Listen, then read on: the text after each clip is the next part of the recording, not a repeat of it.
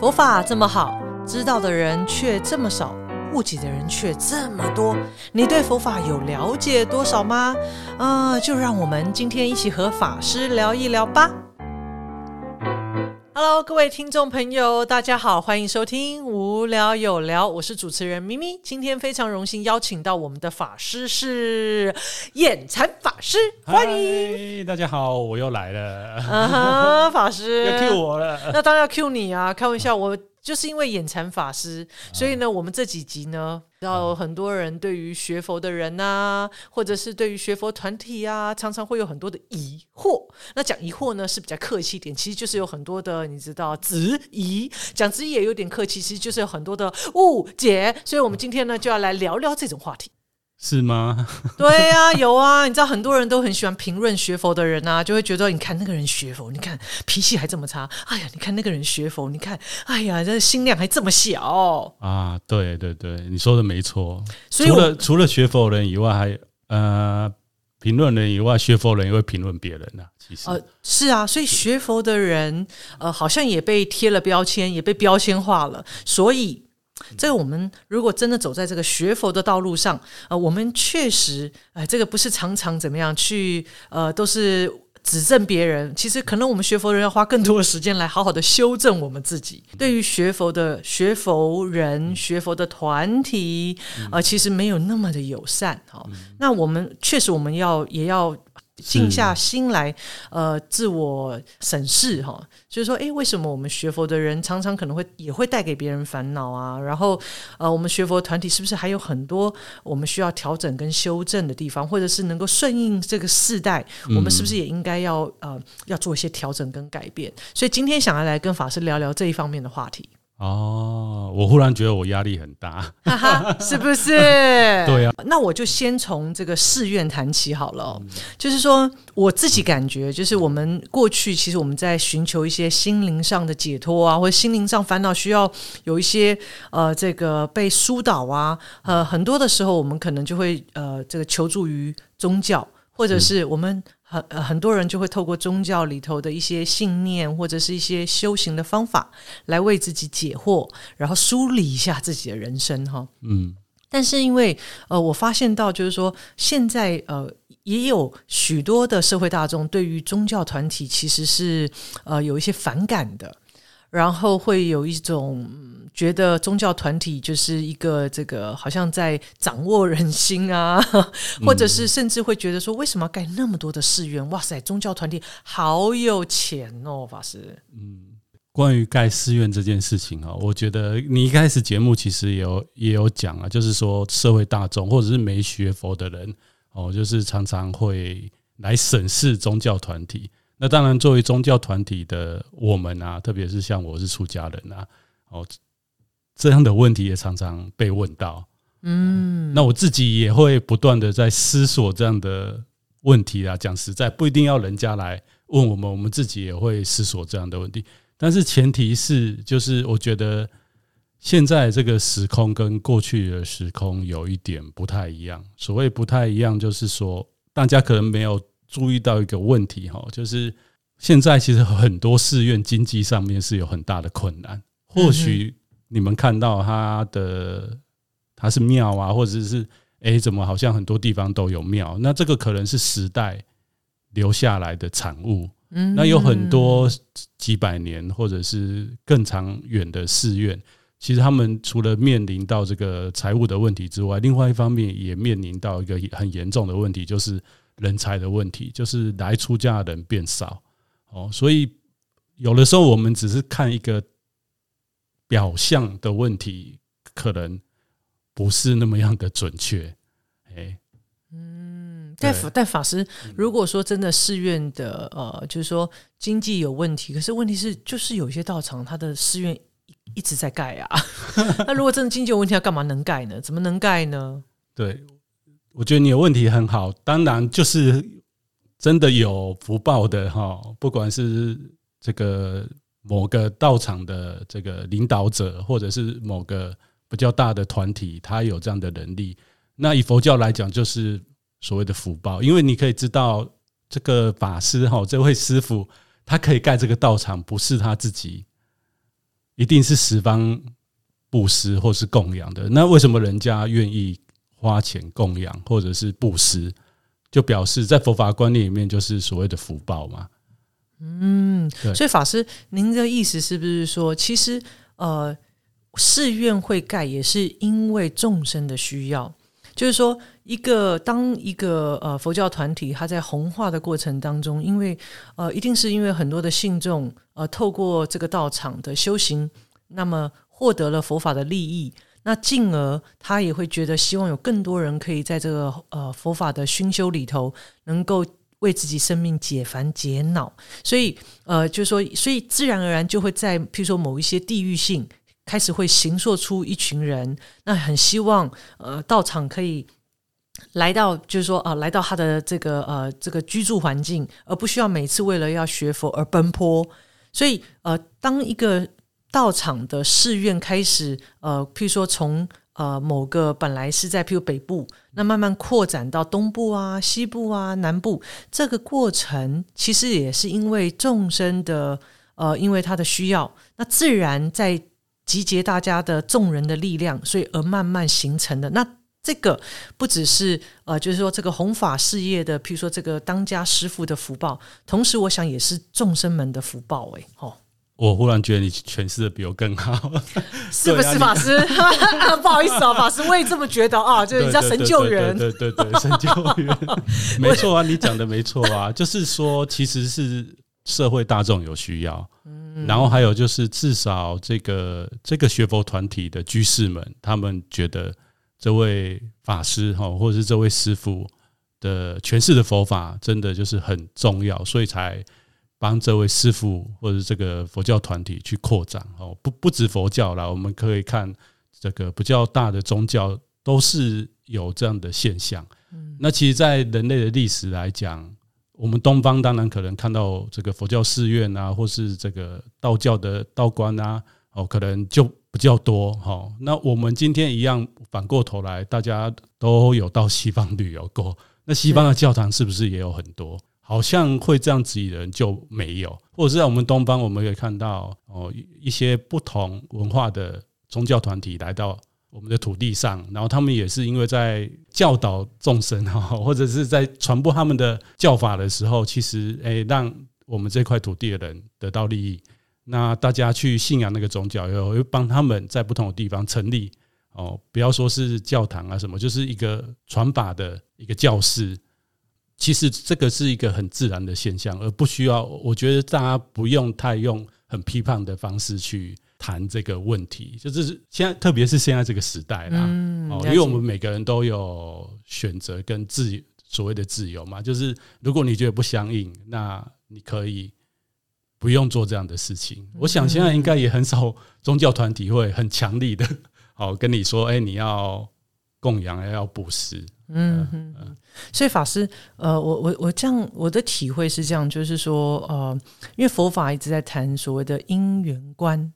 哦，或就是说，呃，所有一切它的这个整个过程，其实也是，呃，也是，呃，也是有它的因缘的安排。比如说，我们在这个世代，那呃，众生们，众生有一种，呃，就是说，有一种对于法的一种追求。啊，希望可以啊了脱生死，希望可以通向解脱。所以，当一个世代他在这个佛法的弘化上，如果能够蓬勃或者是兴盛，它其实也是众生共同的一种愿力。那所以，相对的，就是说，如果呃，如果应该说是，所以呃，这个在佛法里头，我们怎么谈这个事情啊？就是说，这是是从因缘观来谈吗？还是确实是因为？刚刚我们讲的就是还是围绕在法师，就算有弘法的大愿，但是如果没有信众愿意护持他，或者是诶没有因缘到一个新的地方，其实哦，所以当然因缘是一个很重要的部分。再来就是，我觉得这跟人类的整个发展历史也有关，因为很多人在批评说，哎，你看那个我们从经典可以看到哈，佛陀的僧团或者是原始的不叫原始的佛教的僧团，好像。僧人哈，就是到处弘法，然后没有一个固定的地方。可是大家要知道，人类的历史就是这样子。我们的先人哈，在最早的时候，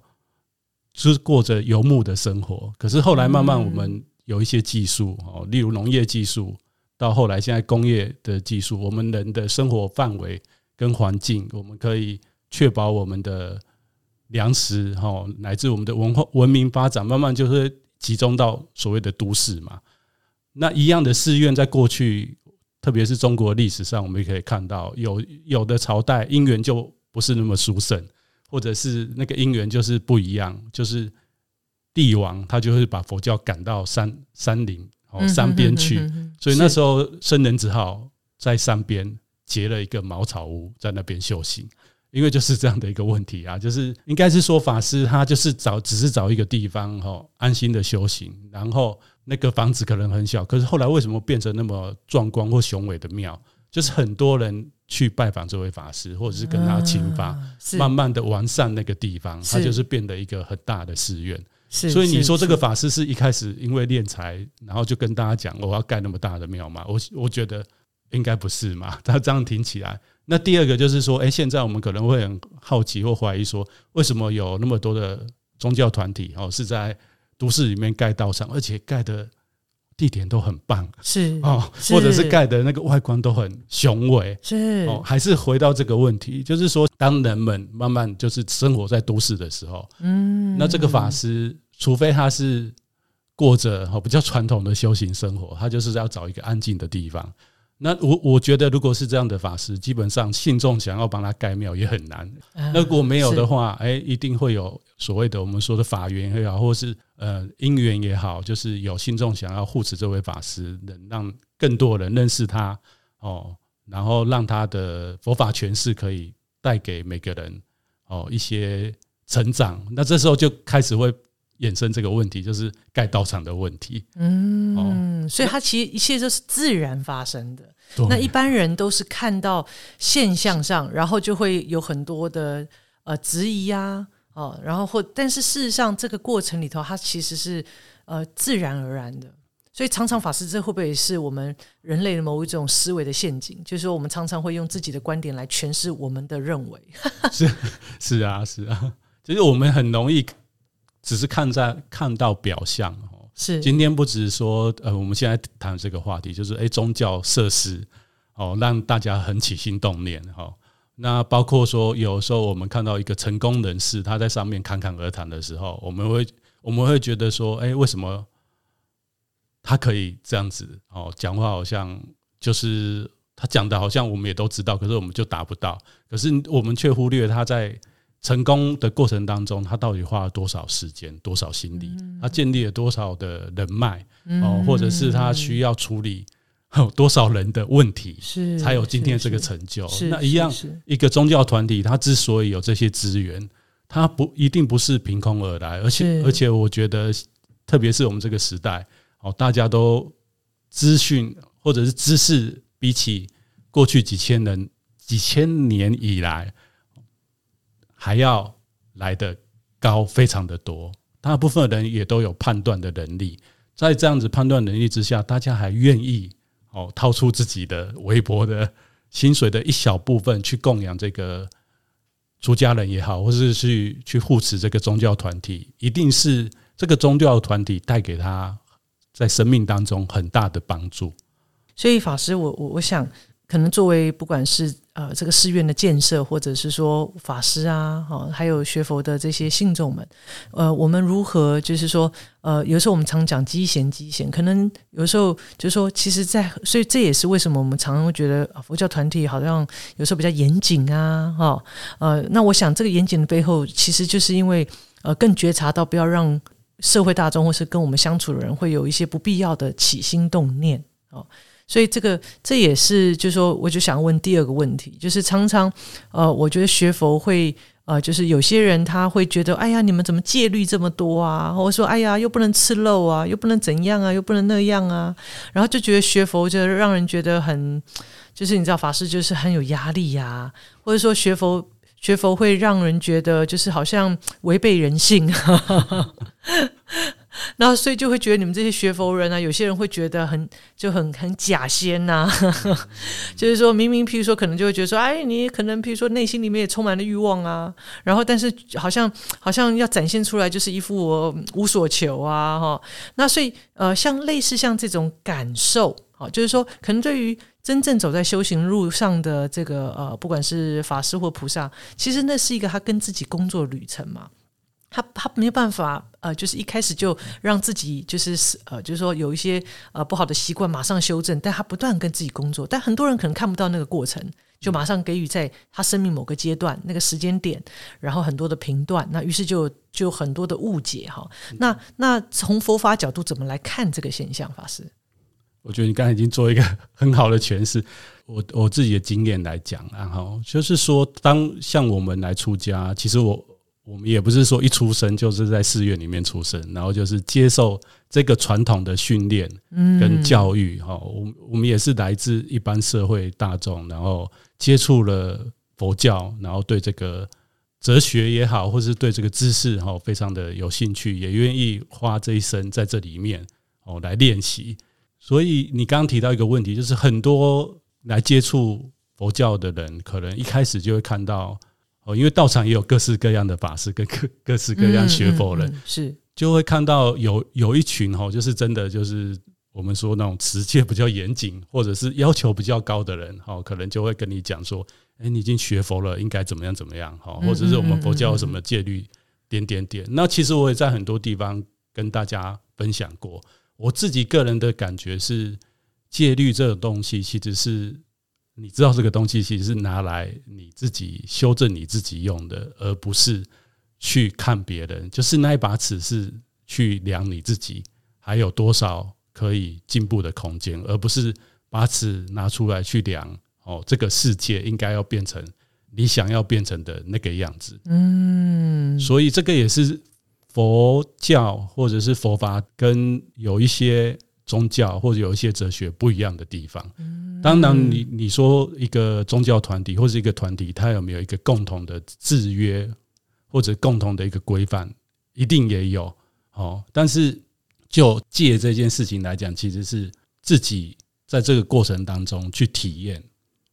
那我们刚刚前面讲到哈，不管是这个道场的问题，还是你刚刚问的这个问题，其实很重要的。一个问题也是现在人大部分人都会碰到哦，包括我们收听这个节目的大家，还有我们现在对谈的，我们两个都有碰到，就是因为我们人类在对一个概念的理解或者是认知的时候，是透过文字，嗯，或者是透过别人口，像我们这样子，然后大家在听这个节目，透过呃这个声音，哦，透过这个语音去理解。那戒律这个东西也是一样，就是我们我们透过。哎，看佛经，然后知道这些戒律。可是真正它在你生命当中到底是一个怎么样的呈现，或者它真正的含义是怎么样？它其实是需要你去用生命去体验，还有去碰到一些事情的时候，你去检验。有的时候我们可能这样想，但是真的碰到那样的状况的时候，其实并不是哦像你想象那样那么简单。所以我这边。会分享这样的，就是说，像我在出家过程当中，我们特别是我们出家人有所谓的很多的戒律，然后我们我们戒律的那个数量是比来学佛的一般一般人啊，就是所谓的居士还多。我们是所谓的两百五十条戒，是那这两百五十条戒。我不知道大家听到这个数字是一个什么样的想象啊？我们十五届就觉得有点辛苦了，法师有两百五十条戒。那如果当初来出家，其实我当初来出家就知道，但是如如果因为听到这样子，你你就先有一个预设，说我每一条都要做到哦百分百的话，我可以老实的说，应该是没有人敢来出家。嗯，所以其实我们也是都是在这过程当中学习，也是会犯错，是只是说我们。知道犯错以后怎么样改正，还有就是我们知道这个东西哦是帮助我们朝向一个更圆满或者是更宽广的生命的终极，最后会达到的目标。所以，我们就是愿意给自己一个时间，也愿意给自己空间，来做这样的学习。嗯，所以法师，我刚刚听法师这样谈，我觉得我有个体会，就是说，其实我们在呃现今这样的社会，常常我们呃因为有很多的资讯很多嘛，那很片段，那我们也常说，嗯，现在就是说很多假消息的时代哦，那所以当我们看到一个讯息出来，或者是我们有一个认知的想法出来的时候，更重要是后面的第二个念头，就是说，那我们可不可以去求证？或者说，我们可不可以去更深入的了解是这样吗？我们能不能够养成一个对于呃自己在呃评断思考的过程当中，也能够有所谓的觉察这样子哦？那那这是我的体会，是说，就像以前我年轻的时候，也会觉得戒律很可怕，然后也会觉得哇，有时候奇怪，就是说呃，这个学佛里面还是有一些种种团体里头也会有一些现象，让你觉得很起烦恼。那因为，但是，诶，奇怪，佛佛法用在生活当中，又觉得特别能够呃提升自我，或者说呃那个自自我成长哦。然后对于自我的认识，你也会发现到，透过佛法的这个熏修的过程当中，真的自己成长很多。所以呃，我后来才慢慢去体会到一件事情，就是呃，我们呃有时候我们很习惯在评断一件事情的时候，不见得是真正自己去呃体验。或者是说，真正去了解这个呃，更深入的去通透它，呃，往往可能只是呃，就是说，可能听别人讲。或者是呃，就是说，可能自己有有这样的想法，但是，譬如说，呃，如果自己都没有持戒的经验，都不知道原来持戒带来的好处，你怎么能够去评断持戒的人呢？哦，类似像这种哦，那所以，所以我想，呃，透过刚刚法师分享，倒是也提醒了我，我们作为一个居士，就是当我们在不管在学佛道路上，或者在生活上，哈，其实生活也不离开修行，就是说。或者是我们常常在职场上啊，呃，也会遇到很多种种会让我们有起心动念的一些现象。我后来发现了它是相通的，耶，就是刚刚听到法师这样分享，我就发现我们如何呃，譬如说我们可能今天不是评断道场，我可能评断评断一个企业，或者是评断一个单位啊，或者评断一个人，好像呃都可能会掉入这样子的思维的的一种陷阱啊，然后自己呃还觉得自己振振有词是对的，可是其实都是自己的很多的观点，而没有真正的了解其中的前因后果，或是真正的真实的现象。这是我刚透过法师的分享，我觉得哎，我还挺有体会的。挺有体会，我觉得你帮我做了一个很好的 conclusion，实在是太厉害。没有没有没有，真的真的，我法师，因为为我想，呃，我们作为居士跟法师，呃，就是说求法嘛，哈，那透过法师开示，其实是怎么样跟自己生命经验哎，我们忽然变开示，不是分享吗？哦哦，对对啊，收听的同学会非常有压力。哦，真的哦，对不起。所以你看法师，你看接下来就是我，你看这个就是我觉得学佛人就是会有给别人这种感觉，你知道？你看连我连我对 连我都一不小心，你知道，我们就会有很多的文。词啊，有没有？就是说，会常常会，譬如说，我们可能感受上。呃，是很有感，可是别人听就觉得，也许就会觉得哇，这你这是在讲什么？然后让别人觉得不舒服。太说教，太说教。对对对对对对对。所以法师，你提醒了我，我我，所以你看，法师，我很想问一个问题：有时候我们学佛，有时候会会让人家觉得陷阱嘛？不是？呃，对对，自己也会有陷阱，然后会给别人觉得有点压力。比如说，呃，像呃，我我，比如说我我们常常就是看到人家生病啊，哦，然后你就会说，哎呀，这个是业障啊。然后呢，呃，有些人就觉得业障这什么意思？我已经够生病够苦了，什么业障？哈，就听了就很不。舒服，然后，然后更，然后这时候你就说，哎呀，因为你知道你碰生病啦，然后那这个时候就是说，哎呀，那你呃要宵夜呀，呃来做个法会啊，布施啊，哦可以帮你种业轻报啊，然后这个时候呢，呃可能有些菩萨就说，哎呀，那这个呃我的能力有限啊，哎呀，然后这时候可能说，哎呀，这真福报不够啊，所以要赔福啊啊，有赔福，你看你这个这都跟福报有关呐，那有些人就会觉得说，天哪，我已经生病了，然后我现在呢，呃这个呃为了要。呃，这个赚取更多的生活开销，我要努力工作，然后你这时候叫我陪服，比如说布施啦、当义工啦等等。呃，就是说，有的时候对于学佛的人来讲，他其实他的出发点其实是好意。而且他是很可能是用心，哦，可是对于可能听到的人来讲，他如果对佛法了解不够不是很深入，甚至老实讲，真的还真是会让人觉得，你知道，对，还蛮有压力跟烦恼哎，拳头会握很紧，对对对对 对，我觉得很难呐。然后第二个就是说，现在这个时代啊，其实我们接受太多的，很容易就可以得到。资讯或讯息。啊，所以有时候我们对于一件事情有兴趣的时候，我们就可以用很多的方式去搜寻嘛。那搜寻的过程当中，我们就会像我还是切到前面讲的，我们就会陷入一个，因为我们没有实际去体验过，或者是去走过人家走过的路，是。我们只是很单纯的透过搜寻搜寻到的资讯啊，那些资讯大部分都是什么？都是知识或是文字，我们我们就很容易透过这个知识跟文字去用我们自己习惯的方式来诠释啊，然后去做脑补。那你脑补出来的东西，不见得是别人哦现在的状况需要的。就像你讲生病这件事情，其实我也。有很深的感触，是因为我之前在生团领职，其实也有蛮大的福报哈，就是在关怀院 福报哦，对对对，福报。所以没有在那个单位就没有福报吗？哦 哦，B 哦 B，好，就是福报是比较来的，就看大家怎么怎么诠释的哈。我们就会其实有时候讲这句话这样，没有没有。所以法师，你知道，有时候其实只是我们太习惯用一些用语啦，对，真的不是故意的，对，真的不是故意。我我并没有跟说不是在那个单位就那个，好，那那时候就是。是蛮常到医院去关怀一些重病的人。那有时候真的，你说像我们来出家，或者是我们懂很多，可是表示说我们真的可以马上或直接，或者是也给对方一个很好的方法来帮助他所谓的安心嘛？哈，我常常在讲这件事。其实我发现，我很多时候去的时候，真的就没有办法去讲很多话。嗯，有的时候我就是真的就是。很单纯的就是握着对方的手，嗯，哦，或者是就是讲一些很简单、很简单的观念，哦，就不会讲很多。像刚刚咪咪菩萨讲的这个什么啊，我们来学佛啊，就知道这个是可能是业障现前啊，或者是重重罪轻报啊。然后，对对对，我就会发现说，哎，其实理论或是这个思想上面的，跟实际现实的世界来讲，哦。那个 gap 其实是有的，嗯，哦，那这个就是所谓的刚刚咪咪讲的，其实这个就是一个修行的过程，或是每个人在修行会碰遇跟碰到跟遭遇到的。那我觉得，如果你现在的阶段常常有这些东西出现，我觉得很好，因为这个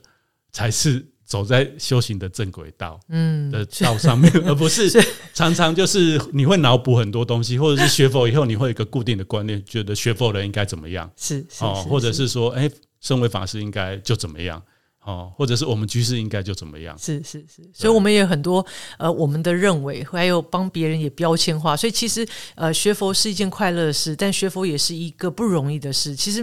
每个人都在修正自己，所以呃，可能你知道，就是运气运气哈，就是呃，也许有些听众朋友，如果你有一天你一不小心碰到有些人会觉得哈，学佛人怎么都这样，请你请你原谅他哈，因为他真的不是故意，他可能也呃内心觉得很后悔，就是讲那一些让别人起烦恼的话哈。所以因为他也。正走在修行路上，那所以相对的，我们学佛的人，呃，如果你都知道，原来我们自己都，你知道，常常你知道，就是会你知道断电啊，或者是就是你知道会讲一些让别人觉得不开心的话，我们你那那那这个时候，其实我们也应该要将心比心，要去就是说，呃，更呃，第一个我们要更用功啊，哈，然后再来一个部分是，有时候我们对别人标准也不要那么高，因为自己都做不到啊。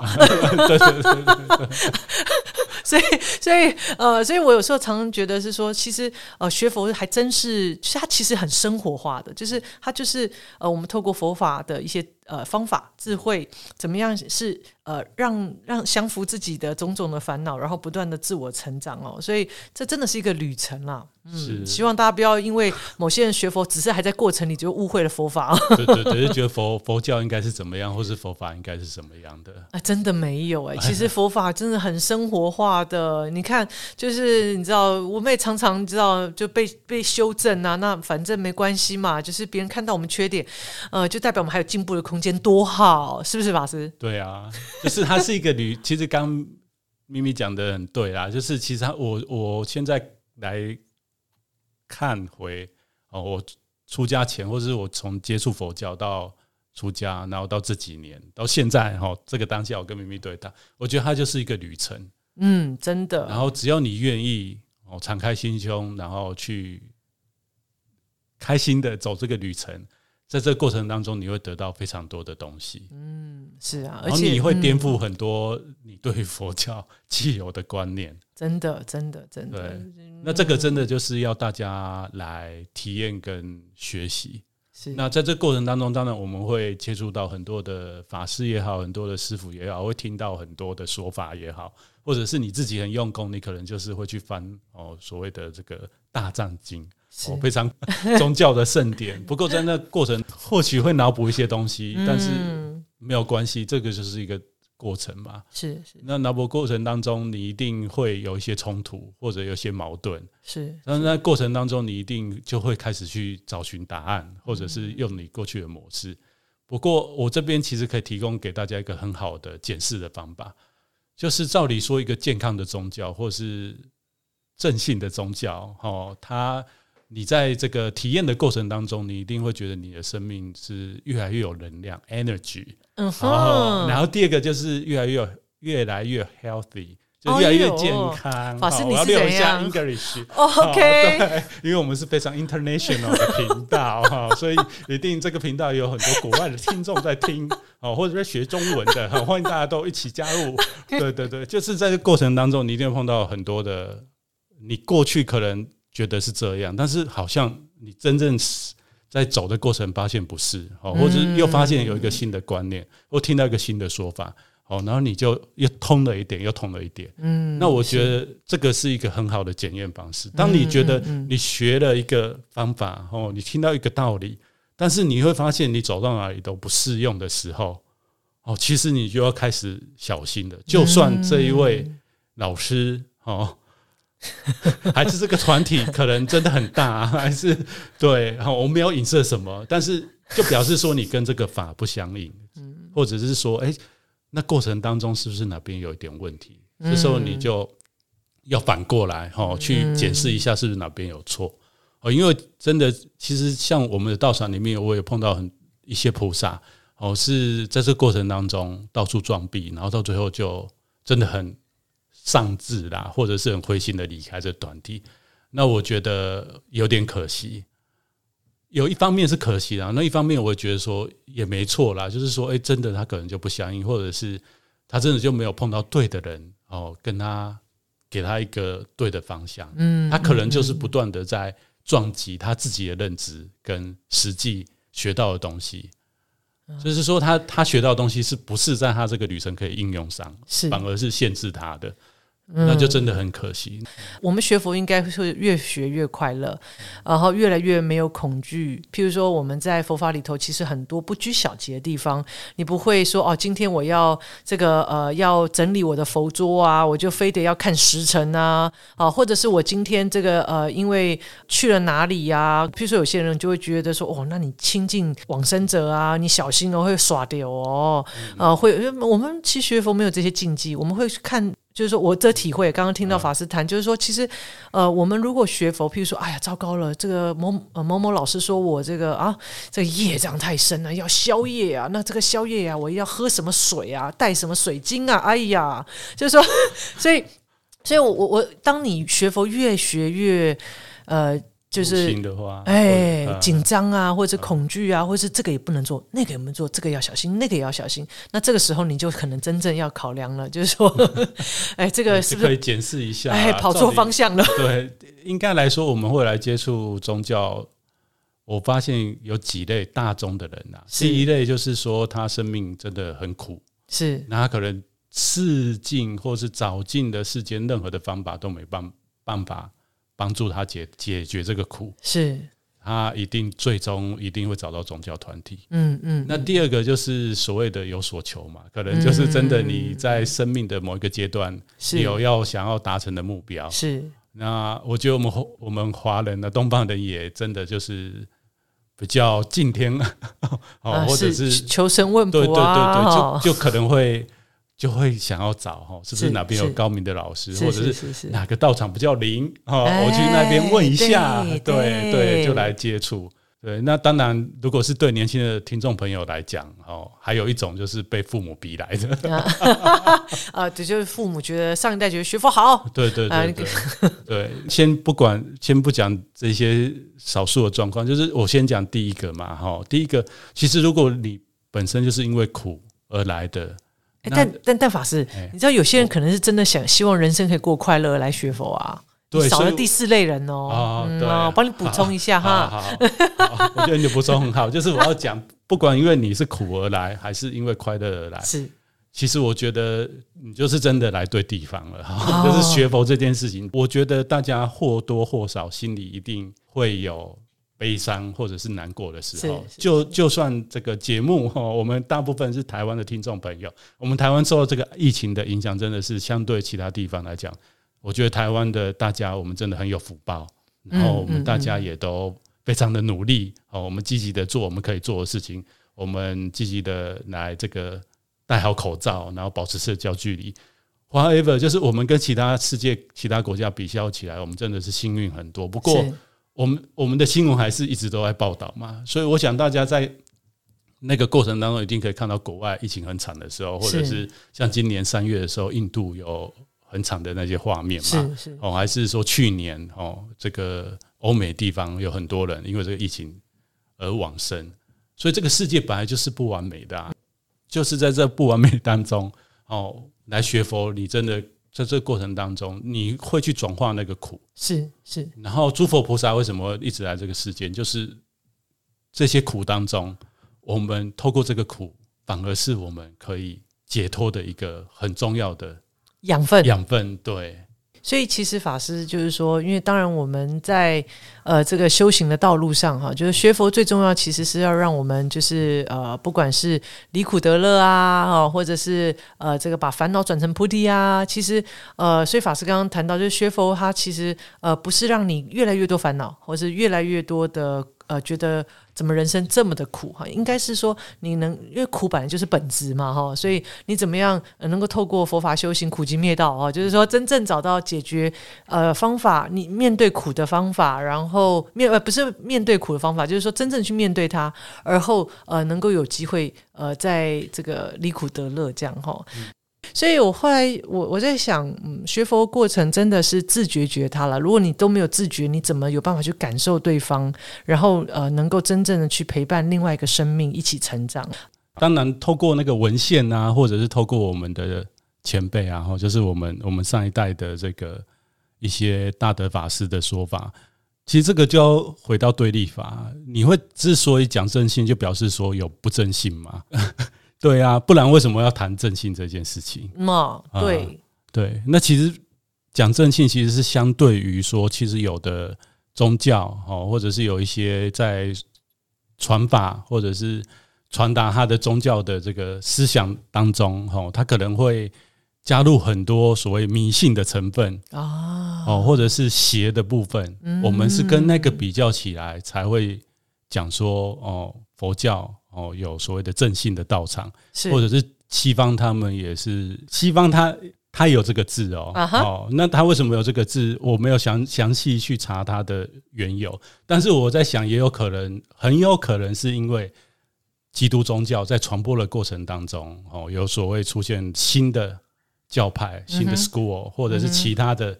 他们认为的异教，嗯哼，其他的宗教哦，在那个地方，所以他会去强调所谓正信这件事情。那在佛教里面，近代我们有用这个词，但是你回去看到古代，你会发现我们古代的祖师，我们好像也没有在讲正信这样的事。但是古代通常我们佛教会讲说，其他的宗教的方法是所谓的外道哦。那我们佛教相对外就是什么内嘛？那其实我们这一集一直讲起来，很多东西不管是世间的现象，就是宗教团体的外在呈现出来给你看到，或者是想法。我们在我们这一集讲了很多理清很多想法，那过程当中，其实其实它都是外外在的东西，最主要是内在。我们佛教跟其他宗教不一样，就是到最后你是走向你的内心的，嗯哼，然后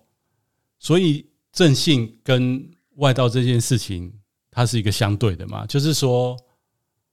你到你如果学这个方法，不管你是用佛教切入，还是基督教切入，还是伊斯兰教，到最后你是丰富你的内心，或者是方法是你是检视你自己的，基本上这个就是一个正信的宗教。那在文献上面，或是一些祖师的诠释，他对正信的诠释是说，它是一个永久、普遍跟必然的一个现象，但是。永久这件事情，它是需要时间来怎么样呈现或者是证明的。那普遍也是一样啊。所谓普遍，就是说至少在这个地方，大部分的人都觉得这个道理是没有问题的，它就是会变成一个正性的说法。那必然性其实跟这个普遍性一样啊，类似的类似的观念。嗯，很难理解吗？我在体会法师。呃，所以其实我很少去讲正信这件事情，是因为我觉得就像你讲，现在这个时空因缘，因为我们要得到讯息实在是很容易，然后还有这个是真的会牵扯到所谓的 definition，就是定义的问题啦。嗯嗯嗯嗯。当你去定，当你去讲正信这件事情，那你是用什么观点去定义这个正信？嗯嗯嗯。那刚刚前面讲的那个什么永久啊、普遍、必然。我们用这个三个名词去定义正信这件事，但是有人就会起起另外的疑问：什么叫永久？什么叫普遍？叫什么叫必然？所以这还是回到一个最终的问题，就是你要你自己要去体验呐。嗯呃嗯。不过法师我知道，好像呃，自就说最少呃，我我自己辨识的方法就是依法不依人，嗯，然后依智不依事，嗯，然后无常无我跟空性，就是我都是用，就是我大概是这样来。呃，来呃，作为我检视的一个标准，是对，就是佛教基本上我们在辨识这个法师或者是这个道理，它到底是不是佛所谓的真正的佛法？嗯嗯嗯嗯嗯嗯，所说的这个对啊，单把引，但是这个还是一个观念呐，嗯，还是一个概念，对对对。不过我相信，就是说，其实法师，我想，呃，佛法真的是很，其实是很。广大也很精深哈，就是说可以这样讲吗？我这个成语对吗？没错啊，所以我们花那么多集，而且可以一直录下去，就是实在是有太多话题可以聊。对，真的。所以说，其实我我想，我们今天透过这一集，就是说，很多人可能对于佛法。呃，不管是学佛的人呐，或学佛团体呀，哈，可能都会有一些误解。那我相信有些误解不止我们今天聊这些，其实还有很多。那但是就说，如果修行是一个呃更内省的过程，那我们应该要走在这个路上。然后不断的也去感受整个世代的脉动哦。那当然，呃，对于还呃对于佛法好奇，或者说甚至是有很多误解的听众朋友来讲，那我们也很欢迎您可以呃真正也来体验。那这个是自己踏进来看，自己踏进来体验。对，那大家也不用害怕说什么，因为一开始我们提到问题就是，哎，这个道场看起来好像很雄伟、很壮观，是不是？我进去要缴很多钱呐？我觉得他都有那个能力。如果你要缴那么多钱，那你自己可以选择到底要不要去嘛？现在很多其实其实根本没有啊，就是自己自己脑补的部分。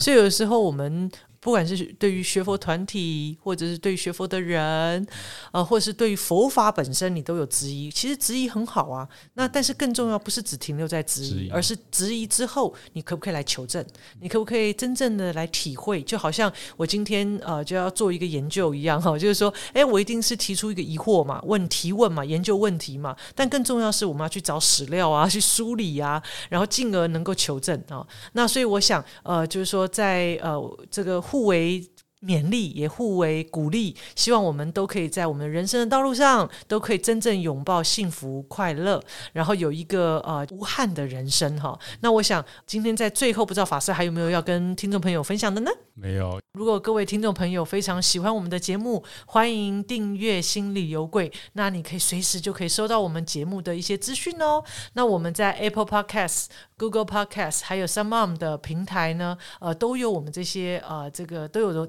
节目哦。那我想呃，再一次的感谢延参法师，也祝福大家。那我们下次节目见，拜拜。